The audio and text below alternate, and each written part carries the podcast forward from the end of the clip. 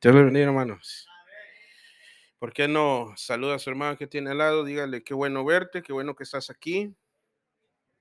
Y si se quiere mover a, saludar a alguien que no ha visto entre toda la semana, hágalo. Este es el momento en que puede tomar su minuto. So.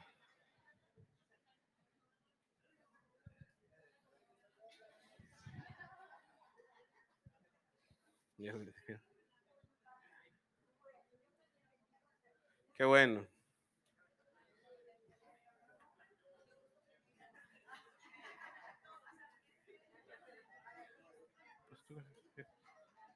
Gracias, gracias.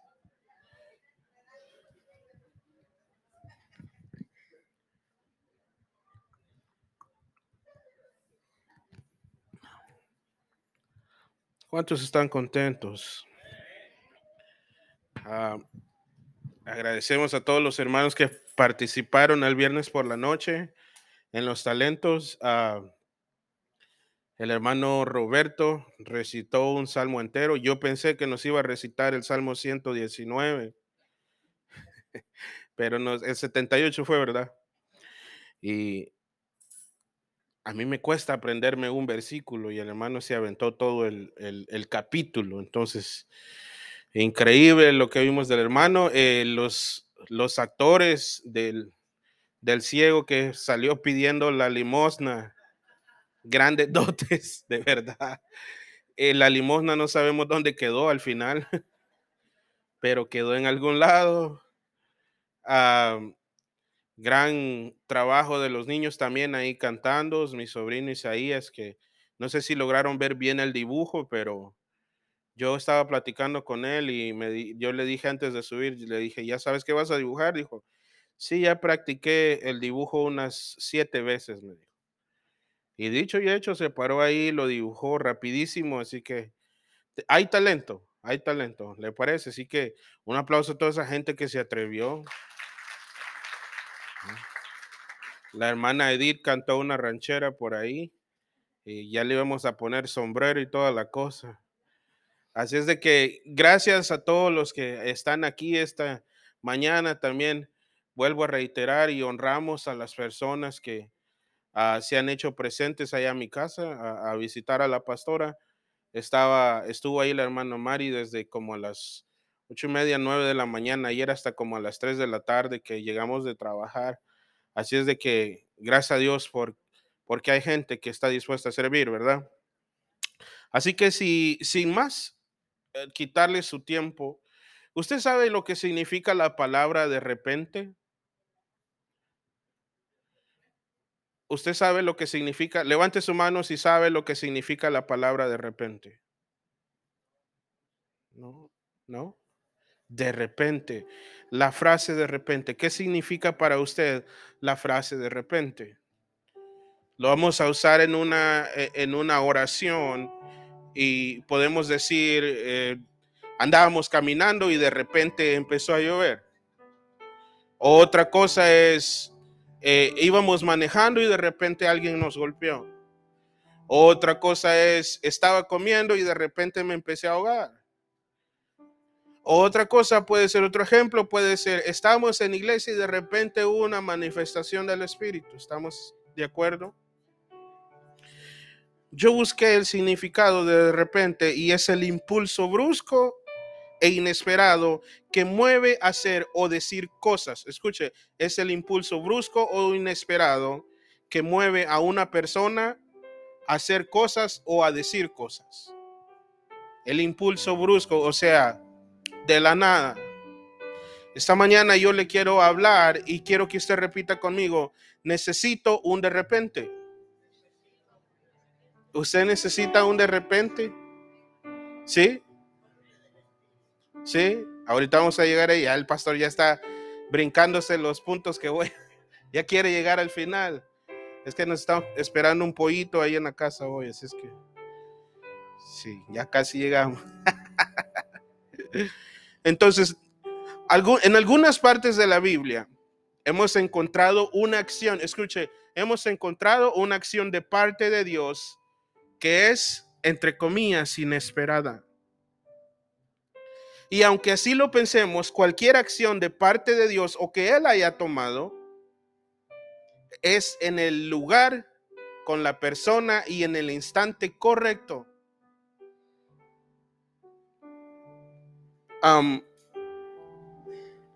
parece que eh, de tiempo en tiempo hemos dejado de pensar o de creer que Dios aún tiene un de repente para nuestras vidas. Esta mañana yo quiero que identifiquemos tres cosas que mueven a Dios a darnos un momento de un de repente y si también nosotros necesitamos un de repente. En algunas partes de la Biblia vemos la palabra de repente y cada vez que Dios hacía una acción inesperada, era porque Él ya tenía todo bajo control, mucho más allá de lo que estamos pensando. Y normalmente cuando nosotros pensamos que las cosas han pasado de repente, no nos damos cuenta que ese de repente está en el momento exacto y perfecto de Dios. Porque nosotros no tenemos el razonamiento correcto para saber cuándo es el momento exacto para nuestras cosas. Nosotros todo lo hacemos muy literal. Y yo le decía a Dios, Señor, yo quiero saber si esta es la palabra que tú tienes para mí, si esto es lo que tú le quieres hablar a tu pueblo o soy yo el que quiero hablar de esto. Y hasta vine esta mañana y no tenía eh, esa confirmación, pero cuando mi papá empezó a hacer esto, el Señor empezó a confirmar exactamente uno de los puntos que vamos a ver ahora. Y es que yo no me puse de acuerdo con él, simplemente pasó de repente. Entonces, abra su Biblia conmigo en Hechos capítulo 2. Y una de las cosas que nosotros debemos hacer para provocar un momento de repente de parte de Dios para nuestras vidas es desear las cosas del Espíritu y no las de la carne. Diga conmigo, desear las cosas del Espíritu y no las de la carne. Hace poco estábamos hablando en la radio y la hermana Edith se va a recordar, estábamos hablando de los cristianos carnales, ¿se recuerda? Y estábamos viendo características de los cristianos carnales. Y una de las características de un cristiano carnal es que constantemente está deseando las cosas de este mundo. Y no estamos hablando solamente de cosas de la mente, de cosas del alma, sino que también cosas personales, cosas ah, ah, literales. La persona, un cristiano carnal, siempre está pensando en querer tener más. Un cristiano carnal siempre está pensando en cómo sacar provecho de tantas cosas. Entonces dejamos de desear las cosas espirituales por las cosas carnales. Si nosotros queremos crear un momento de repente de parte de Dios para nuestras vidas, tenemos que dejar de pensar en lo carnal, en lo literal y empezar a pensar en las cosas del Espíritu. Porque se nos hace tan fácil dejar de pensar en las cosas del Espíritu. Esta vez que mi mamá se enfermó y estaba en el hospital, esta vez no me preocupé, estuve tranquilo todo el tiempo. Y me, me, tal vez mi esposa me miraba y me decía, bueno, y ese que no se preocupa ni nada. Es que no, empecé a pensar en las cosas del Espíritu. Porque hace muchos años, allá por el año 2000, a mí me tuvieron que operar del apéndice. Yo estaba solo con mi papá en El Salvador. Y mientras a mí literalmente me estaban abriendo, me estaban abriendo el cuerpo, él estaba predicando en iglesia tranquilamente. Porque él estaba pensando y poniendo primero las cosas del espíritu, más no las cosas de la carne. Se estaba ocupando de la, del alma, lo que es verdaderamente, ah, verdaderamente importante. Y es que nosotros le ponemos mucha atención a las cosas literales, le ponemos mucha, demasiada atención incluso hasta nuestra familia. El Señor me está enseñando a que no tengo que poner muchas mucha atención a las cosas, no lo tome a mal, tal vez lo estoy diciendo de la manera equivocada, pero el Señor me está enseñando a que primero tengo que ver las cosas de Él porque Él tiene cuidado de mi familia. Él tiene cuidado de mi futura hija. Él tiene cuidado de mi esposa, Él tiene cuidado de mis finanzas, Él tiene cuidado de todas las cosas y yo mantengo mi vista hacia la meta que es Él. Y parece ilógico que le esté hablando de esto, pero constantemente olvidamos cosas simples como estas. Constantemente como cristianos olvidamos simples cosas como estas. Por eso nos cuesta que el Señor tenga un momento de repente con nosotros. Y aún así, Él se digna de sorprendernos. Leamos ahí en Hechos capítulo 2.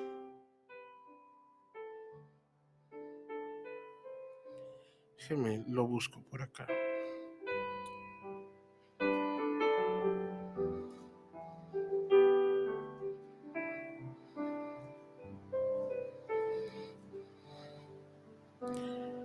Hechos capítulo 2,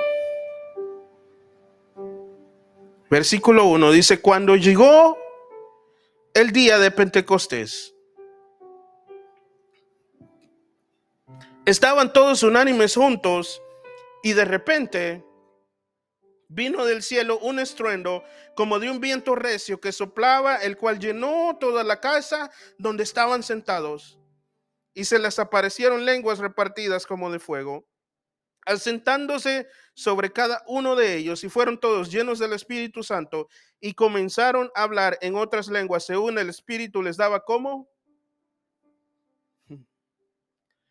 Fíjese en este en esta parte bíblica que todos conocemos, el famoso día de Pentecostés, el famoso día donde el Espíritu Santo se presentó y todos empezaron a hablar nuevas lenguas.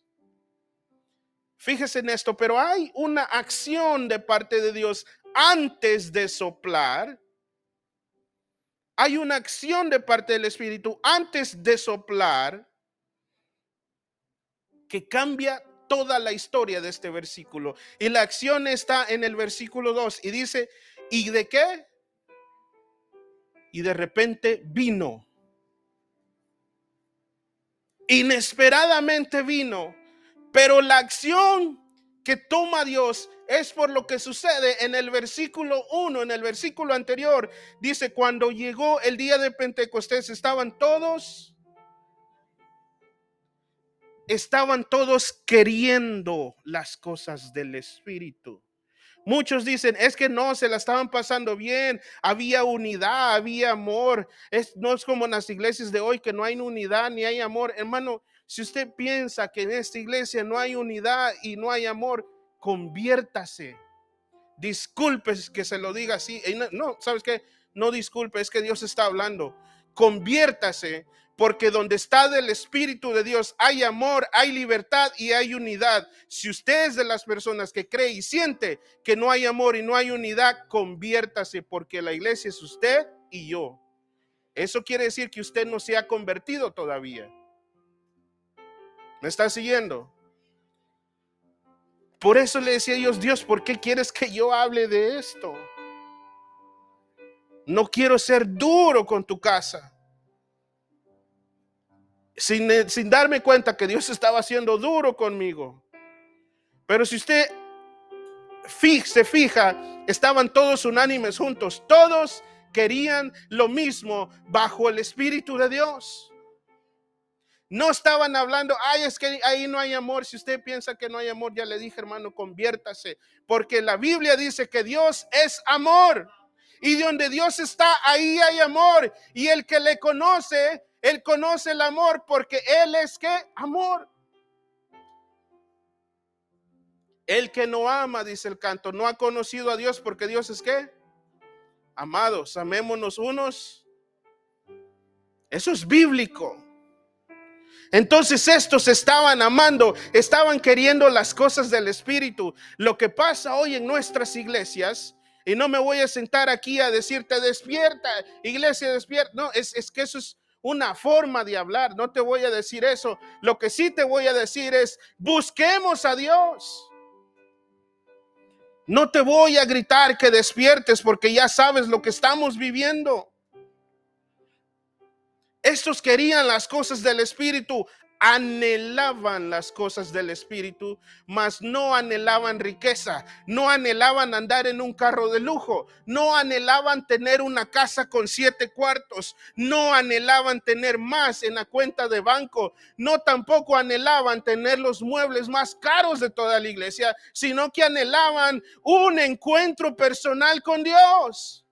Querían una nueva experiencia de Dios. No querían vivir lo mismo, sino que querían algo nuevo de parte de Dios. Y toda esa multitud que estaba ahí, o los que estaban ahí, puede haber sido varios, pocos, muchos, lo que tú quieras, anhelaban de, de Dios.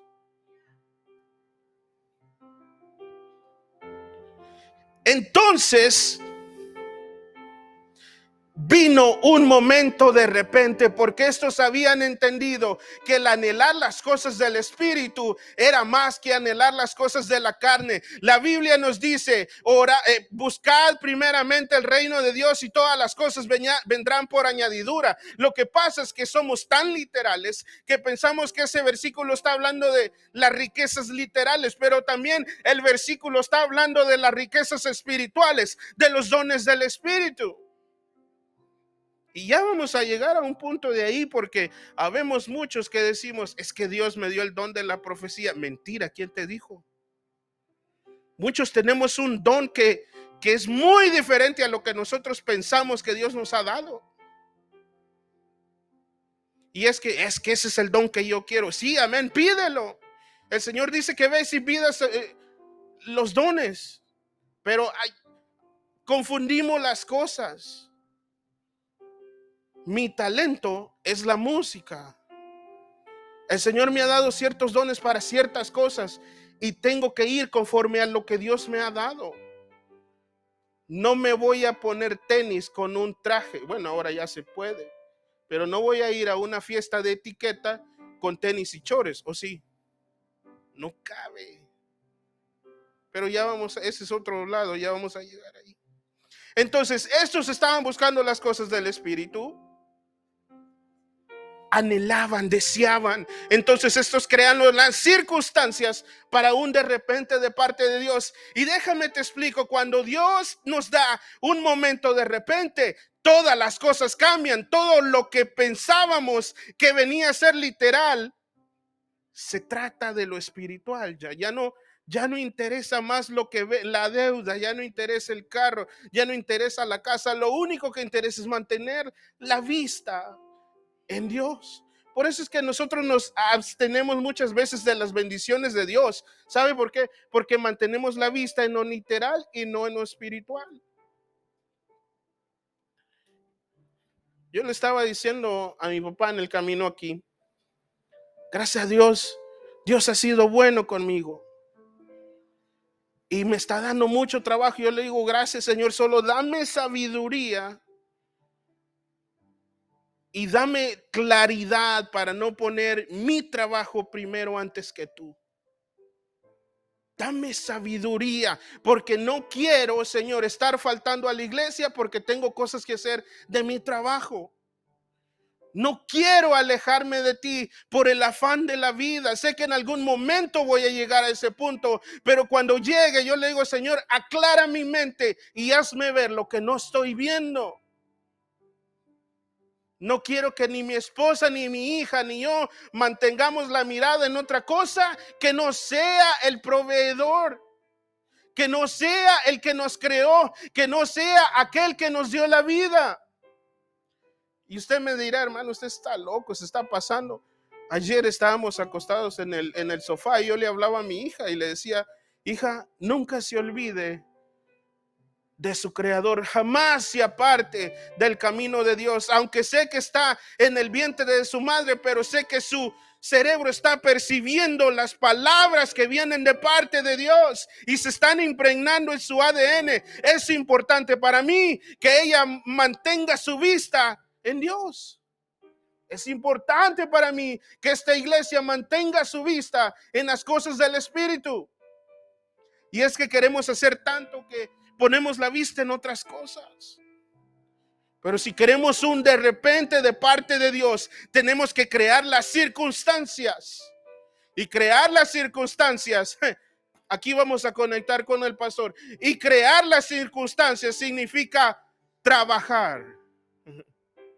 Significa sentarte en la silla del chalán y no en la del jefe. Significa llegar y mojar la camisa. Significa llegar más temprano que todos e irte más tarde que todos. No significa, hermano, ya me tiene esto listo, usted lo otro listo, ok, ya está todo controlado, aquí estoy por cualquier... No significa eso. Significa agarrar la pala y empezar a paliar la tierra donde tiene que ser apaleada. ¿Me está siguiendo? Significa enllagarte las manos cuando no quieres. Significa venir cuando no quieres. Significa sacrificar tiempo con tu familia cuando no quieres. Es que nadie queremos hacer eso. Nadie queremos hacer eso. Hermano, yo voy miércoles y viernes y si voy esos dos días, no voy el domingo. Y si voy domingo, no voy ni miércoles ni viernes. ¿Qué lógica es eso? ¿Qué tipo de lógica es eso? Cuando la Biblia nos dice, no os dejes de congregar, de congregar como muchos tienen por eso de que faltes una vez a la semana, porque ya fuiste dos días, eso es una mala costumbre.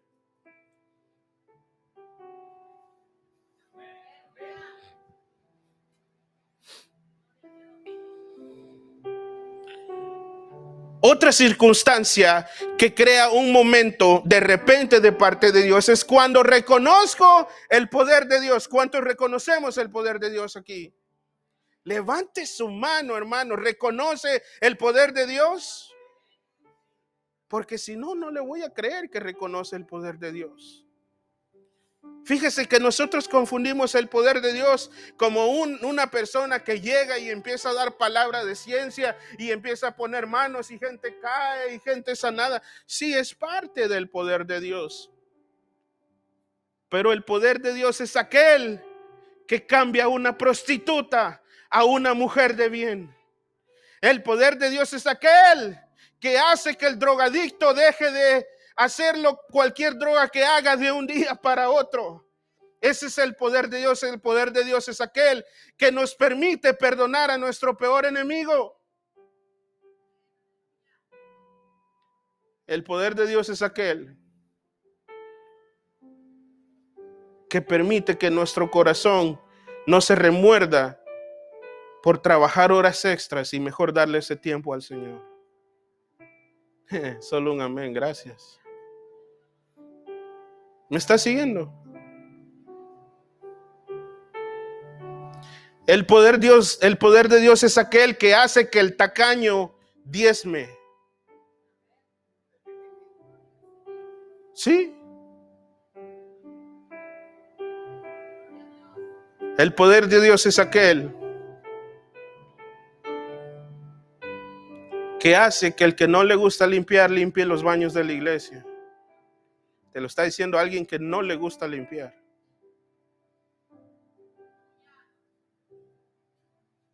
Curioso porque no me gusta limpiar, pero en mi trabajo tengo todo.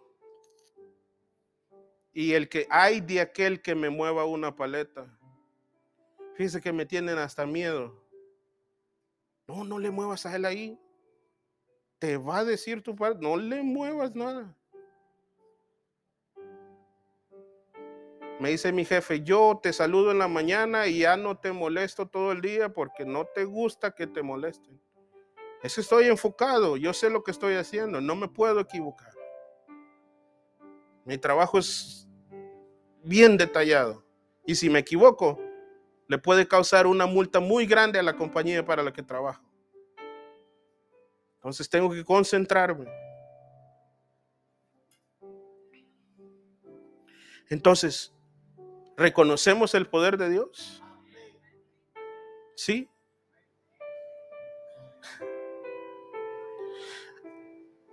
Mm. Puse la cita aquí y no me parece. Ah, permítame.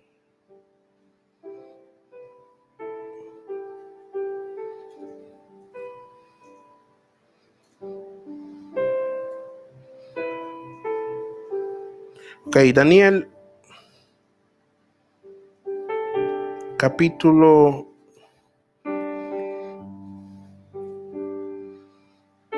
A ver.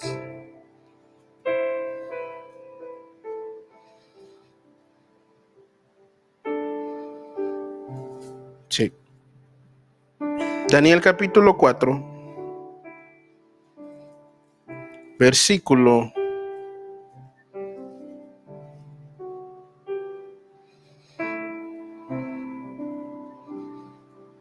33. Daniel capítulo 4, 33. Oh, aquí está. Es el relato del rey Nabucodonosor. Ah, ya lo puedo decir bien. en la misma hora se cumplió la palabra sobre Nabucodonosor y fue echado de entre los hombres y comía hierba como los bueyes y su cuerpo se mojaba con el rocío del cielo hasta que su pelo creció como las plumas del águila y sus uñas como de las aves. Mas al fin del tiempo, yo, Nabucodonosor, alcé mis ojos al cielo y mi razón me fue devuelta. Y bendije al Altísimo y alabé y glorifiqué al que vive y para, para siempre, cuyo dominio es epiterno y su reino por todas las edades. Fíjese cómo Nabucodonosor, el rey Nabucodonosor, se dice en inglés acknowledge o, reconoce el poder de Dios con él. Este se había vuelto una bestia prácticamente. Comía pasto, estaba todo peludo, estaba con las grandes garras. Pero yo no sé si usted entiende lo que le digo. Este comía pasto. Yo me lo imagino andando, no sé, así como en cuatro o, como mono, así comiendo. Y ¿usted se imagina a alguien comiendo pasto? ¿Alguna vez alguien ha comido pasto? Hacían, hubo un tiempo que hacían, yeah, hubo un tiempo que hacían los licuados de, ¿verdad? De, ¿cómo es? No.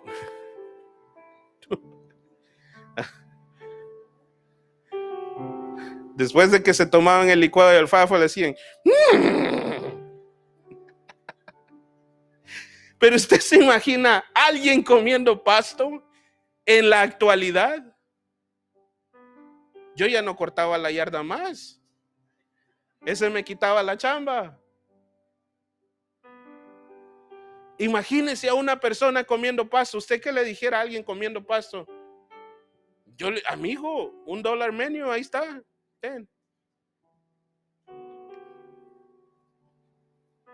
Entonces este había perdido la razón. De repente levanta su mirada al cielo y su razón se qué. Pero escucha, de repente. Porque Dios es así. Dios tiene tiempos marcados, perfectos para nuestra vida, que para nosotros son de repente. Porque Dios trabaja en lo inesperado. Nosotros esperamos que Dios trabaje de la manera que nosotros queremos. Porque eso es lo que la razón nos da.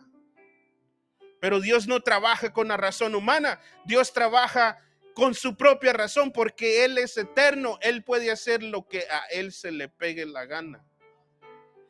Y cantamos en esta iglesia, Dios de lo imposible, Dios es el Dios de lo imposible. Por eso muchas veces Él hace las cosas de manera inentendible para que entiendas que Él hace lo imposible posible. Y glorifiquemos su nombre para que podamos reconocer el poder de Dios en nuestras vidas. Nabucodonosor se para, yo me lo imagino que levantó sus manos y me lo imagino que lágrimas empezaron a salir de sus ojos y estoy usando mi imaginación y empezó a decir, Señor, alabado sea tu nombre, exaltado sea tu nombre, tu reino es eterno, por siempre, por los siglos, me ha salvado y no hay mejor hermano, que reconocer que Dios nos ha sacado de donde antes estábamos, de donde Dios nos sacó, de donde estábamos muertos y nos llevó a la vida. Porque si reconocemos que Dios tiene poder, tenemos fe. Si reconocemos que Dios puede cambiar mi situación, el Señor está viendo que estás poniendo tu fe en acción, está viendo que estás poniendo aquello, empezaste a llamar aquello que no era, como que si sí es. Empezar a reconocer el poder de Dios. Yo sigo cada vez que vengo y está solo este lugar. Cada vez que cruzo esa puerta, sigo diciendo, Señor, el día que esa persona, ese millonario entre con ese cheque, mis ojos lo verán. Estoy empezando a declarar aquello que no está físicamente como que sí va a ser. Ese día va a entrar esa persona y va a decir, ¿cuánto es del edificio? Tanto. Y ni siquiera vamos a saber su nombre. Para que reconozcamos que Dios tiene poder, pero para mientras eso sucede, incluso después que eso suceda, tu trabajo y el mío es, mira, hermano, es que usted no entiende, usted por qué comparte ahí la renta con el pastor. Igual que tú tengo gastos. Te aseguro que muchos de ustedes tienen menos gastos que los míos. Ah, pero usted está joven, hermano. Usted aguanta todavía. Ok. Te invito a que trabajes conmigo una semana, así como estoy trabajando. Y si me puedes seguir el ritmo, te invito a una soda. Levántate a las 3.45 todos los días, acuéstate a las 11 y encima vete a hacer unas 4 o 5 yardas eh, al día, por día. Ten tiempo para ir a tocar. Ten tiempo para tu hija y para tu mujer. Entonces hablamos. Yo sí puedo, hermano. Ah, bueno, entonces deme la fórmula qué batido, qué jugo, qué es lo que está tomando, porque... Pero sabes qué? Cada viernes me da gusto porque digo, hasta aquí me ayudó Dios, empiezo de nuevo el lunes. Y yo estoy y, contento porque muchos, ay, otra vez lunes. Yo no, fíjese que antes hacía eso, hermano, pero hoy digo, lunesito. Y cuando agarras el lunes con actitud de viernes, ¿me estás siguiendo? Cuando uno agarra el lunes con actitud de viernes, el lunes se vuelve, el lunes se vuelve jueves, el martes se vuelve viernes y el resto de la semana, como dice el maestro, como gordito en tobogán. Sí, sí. Yo tengo ese dicho, una vez se acaba el martes, se acabó la semana. Dígame quién se da cuenta cuando llegó miércoles, jueves y luego viernes. Hermano, ayer nos dimos los abrazos de Año Nuevo, mañana nos vamos a estar dando los abrazos otra vez. Desde mayo ya están poniendo el, el pasillo de Navidad en Walmart, ¿ya se dio cuenta? Sí, Pero incluso en todo esto, reconozcamos el poder de Dios. ¿Sabe por qué? Porque el Señor habla en la Biblia que los días se van a qué? Con mi papá hablábamos hace poco que ahora ya no son 24 horas, son 23 horas con 40 minutos. Hmm. Nos están robando 40 minutos del día. ¿Usted sabe lo que podemos hacer en 40 minutos? Usted me va a decir, hermano, una siesta de 40 minutos cae rico, sí, cae rico. Hermana puede cocinar una cena en 40 minutos. Me puede invitar a almorzar en 40 minutos. Pero incluso en esto tenemos que reconocer el poder de Dios, porque Dios habló sobre estas cosas hace cuánto tiempo? Si queremos crear un momento de repente de parte de Dios para nosotros, tenemos que reconocer el poder de Dios sobre nuestras vidas. Y para terminar, porque yo quiero terminar exacto a las 12. Esperamos que el pastor no quiera ministrar porque...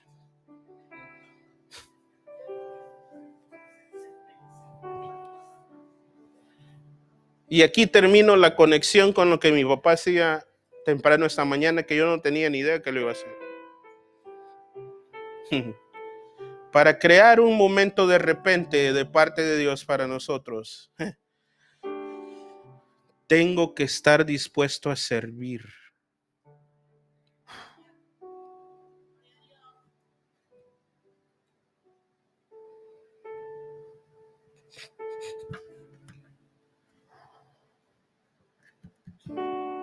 Te voy a decir algo que me pasó ayer.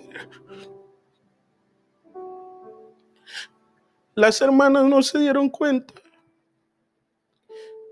Pero yo entré porque mi mamá estaba sola. Yo tenía que hacer las cosas de mi negocio y mi esposa tenía que trabajar. Salí temprano, le llevé desayuno. Y cuando regresé, me encuentro tres preciosas mujeres cuidando de su pastor. Me vuelvo a ir, vuelvo a regresar y todavía encuentro a otra preciosa mujer que hasta el momento en que yo me fui y regresé, estuvo ahí. Y eso te llena como familia pastoral. Eso te llena porque te dice que hay personas en esta casa que así como a Moisés, mientras se le, se cansaban sus brazos, hay dos, tres, cuatro, cinco, los que sean, que están dispuestos a levantar los brazos de aquel está levantando pelea por ellos.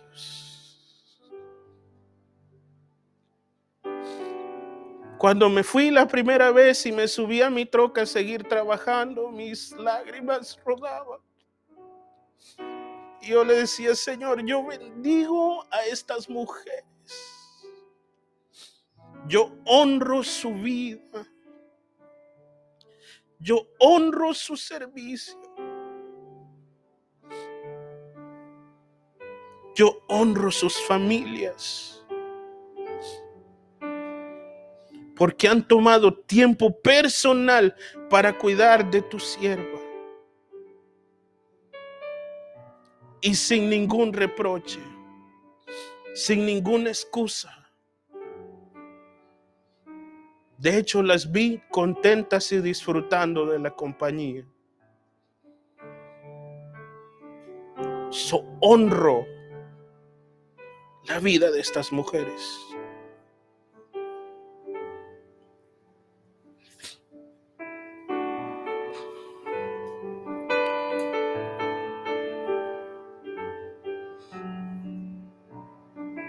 Josué capítulo 24, versículos de 14 y 15. No lo busques, solo escucha.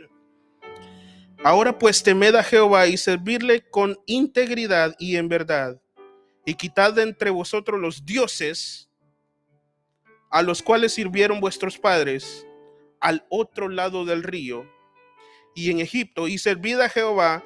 Y si mal os parece servir a Jehová, escogeos hoy a quien sirváis, y a los dioses a quienes sirvieron vuestros padres cuando estuvieron al otro lado del río, o a los dioses de los amorreos en cuya tierra habitáis. Pero yo y mi casa serviremos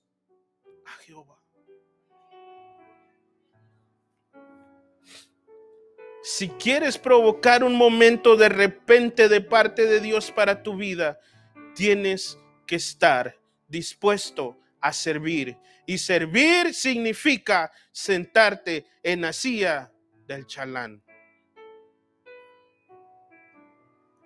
No te voy a preguntar si estás decidido a servir. Porque eso El tiempo lo dirá.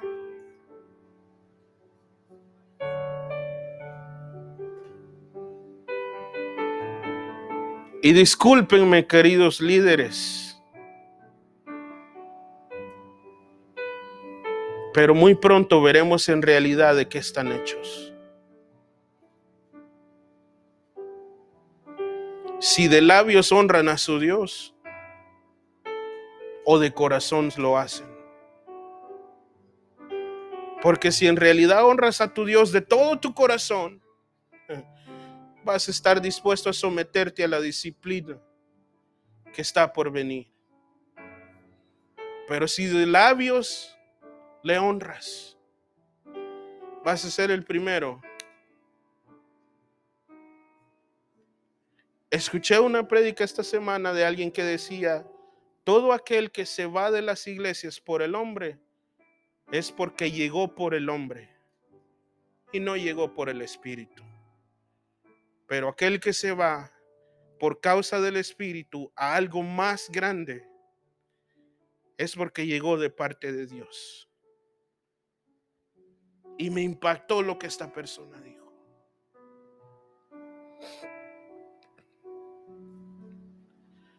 Hermano, yo te invito a que creemos las circunstancias para un de repente de parte de Dios. Te invito a que tú y yo creemos las circunstancias para que esta iglesia tenga un de repente de parte de Dios. Antes de irme, nos ponemos de pie. Señor, te damos gracias por tu palabra, porque sabemos que viene de parte tuya. Sabemos, Señor, que tú estás al frente. Señor, también honramos a los compañeros de este mes, a Héctor, a Kevin, Martín Jr., hermano Saúl. Gracias por sus vidas. Gracias, Señor, porque les permitiste un año más. Les honramos, les bendecimos. En el nombre de Jesús te damos gracias.